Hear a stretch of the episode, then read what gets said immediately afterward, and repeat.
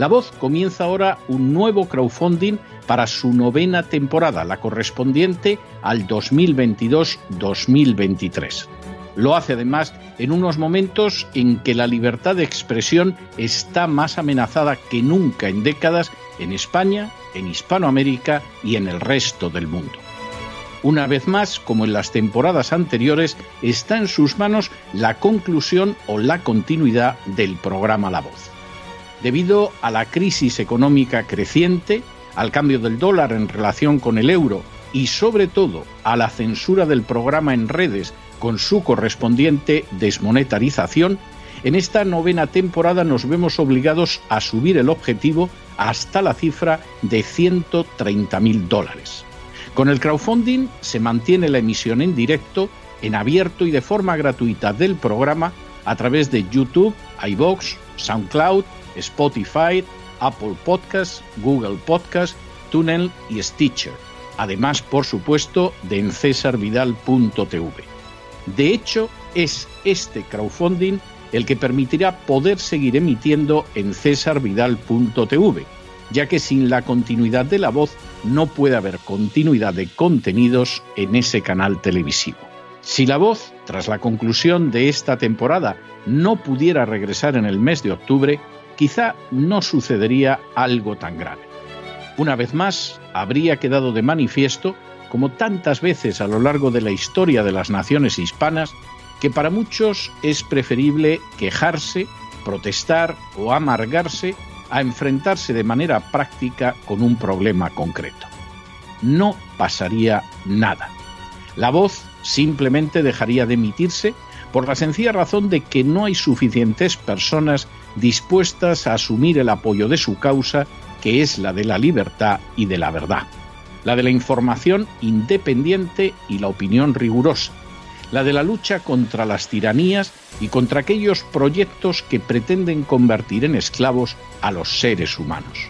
Si piensan que merece la pena seguir escuchando día a día la voz, son ustedes bienvenidos a la hora de contribuir al nuevo crowdfunding que permitirá que puedan escuchar este programa radiofónico una temporada más.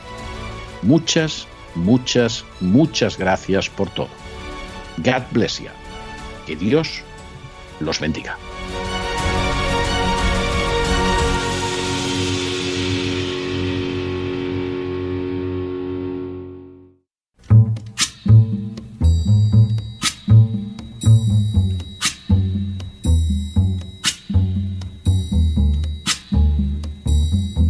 Voz con César Vidal, desde el exilio.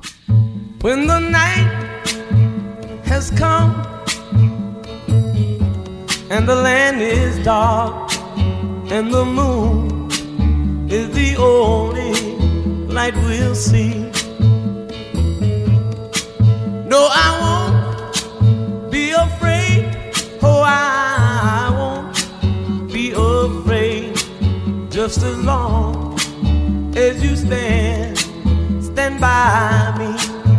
Muy buenos días, muy buenas tardes, muy buenas noches y muy bienvenidos a esta nueva singladura de La Voz. Soy César Vidal, hoy es el martes 21 de junio de 2017 y me dirijo a los hispanoparlantes de ambos hemisferios, a los situados a uno y otro lado del Atlántico y como siempre lo hago desde el exilio. Corría el año 1987 y más concretamente el día 19 de junio, hace 35 años, cuando en el aparcamiento de los almacenes Hipercor situados en la avenida Meridiana, en el barrio de San Andrés de Barcelona, se produjo un terrible estallido. Los hechos tuvieron lugar a las 16.12 horas. El resultado de la explosión fue más de 40 heridos y de 21 muertos, entre los que se encontraban cuatro niños. Se trataba del mayor atentado de la historia española posterior a Franco hasta esos momentos, y durante mucho tiempo no fue reivindicado por nadie. En las últimas horas hemos tenido nuevos datos sobre la matanza de Hipercor.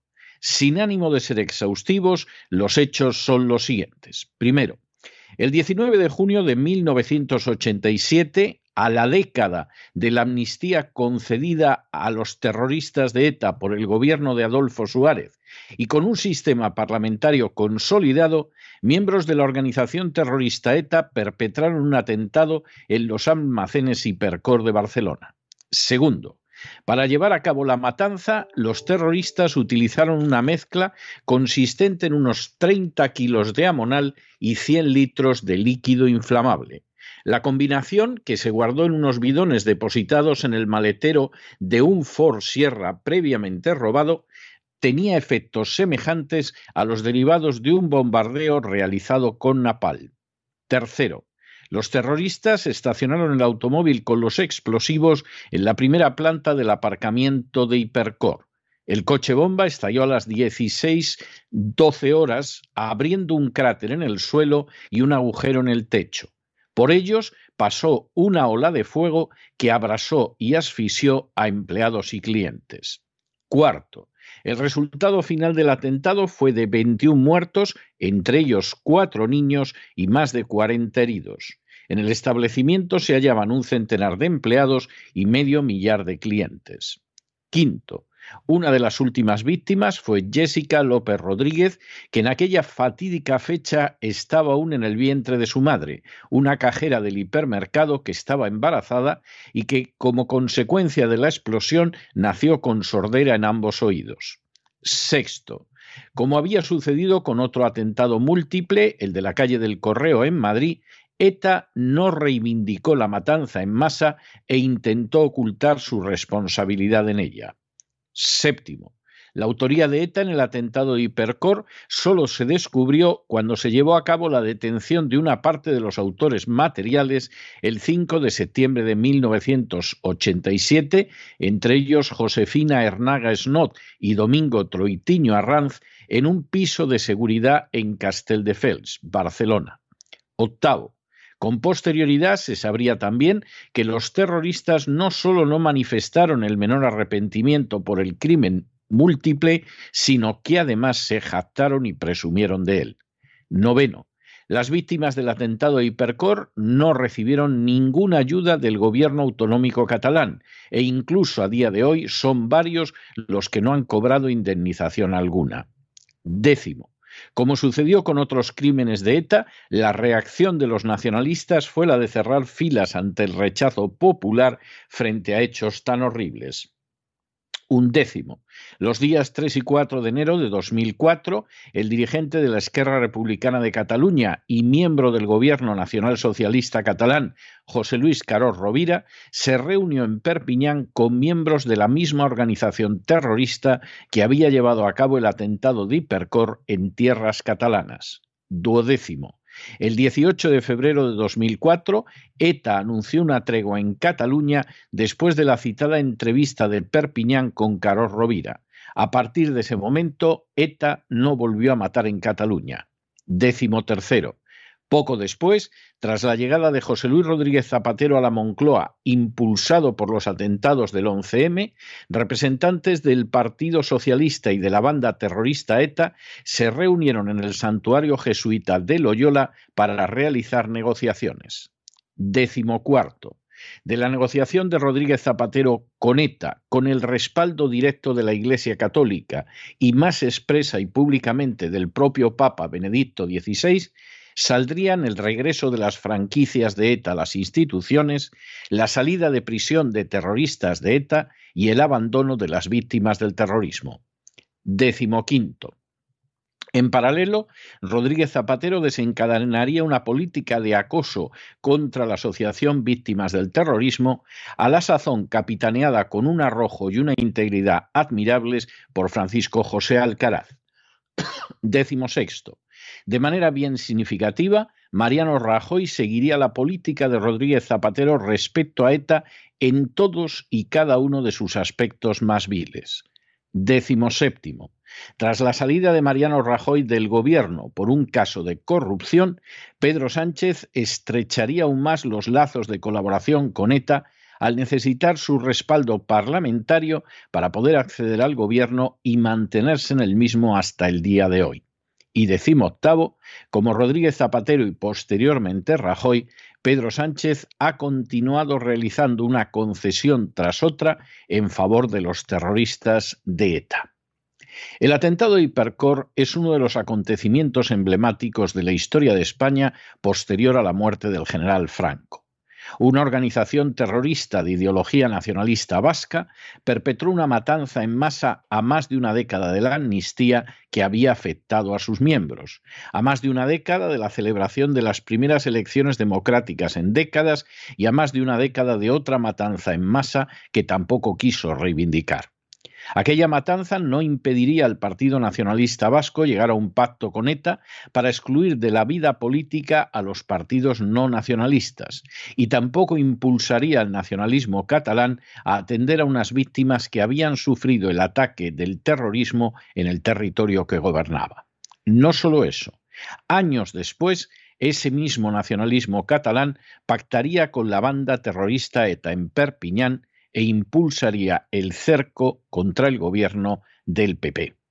Por su parte, el Partido Socialista, que a la sazón estaba en el gobierno, ni se ocuparía de las víctimas adecuadamente, ni luego, años después, con Rodríguez Zapatero y Montilla, se distanciaría de un nacionalismo catalán que estrechaba la mano de los asesinos de ETA. Semejante política, vil e ignominiosa, fue continuada por Mariano Rajoy y acentuada más si cabe por Pedro Sánchez. Si reflexionamos a fondo, podemos ver que buena parte del espectáculo bochornoso de los últimos años pudo intuirse entonces. La visión horrible de una matanza masiva no reivindicada por ETA, una ETA apoyada siquiera de manera indirecta por los nacionalistas y unas víctimas desatendidas cuando no despreciadas abiertamente por el Partido Socialista. Este fin de semana hizo 35 años y tras tres décadas y media los nacionalistas han ido avanzando en su camino sembrado de vilezas.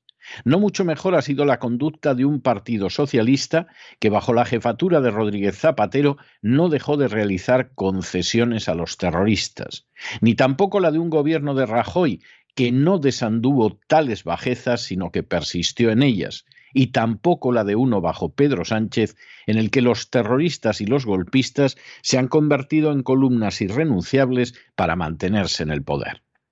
Precisamente por todo ello, hoy más que nunca, es imperativo recordar. Es imperativo recordar quién fue y es ETA.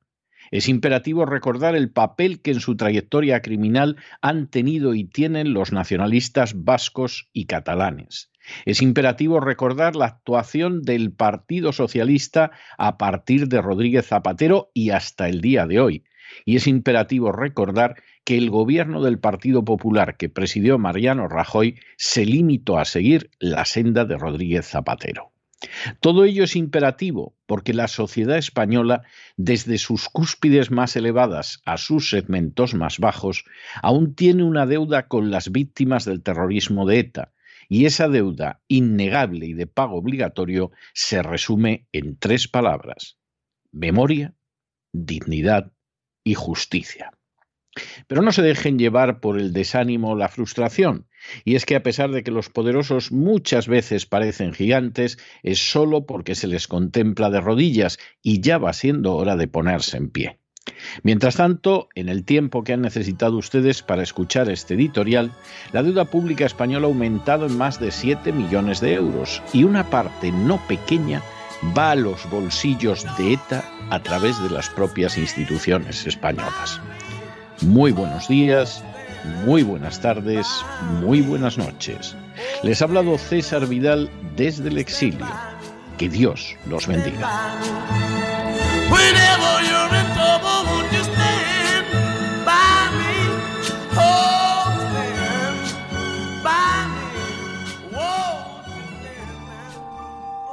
Esta sección está patrocinada por crowdfunding con el siguiente mensaje. Nuestro Señor Jesucristo, el único Dios verdadero, es misericordioso y nuestro Salvador.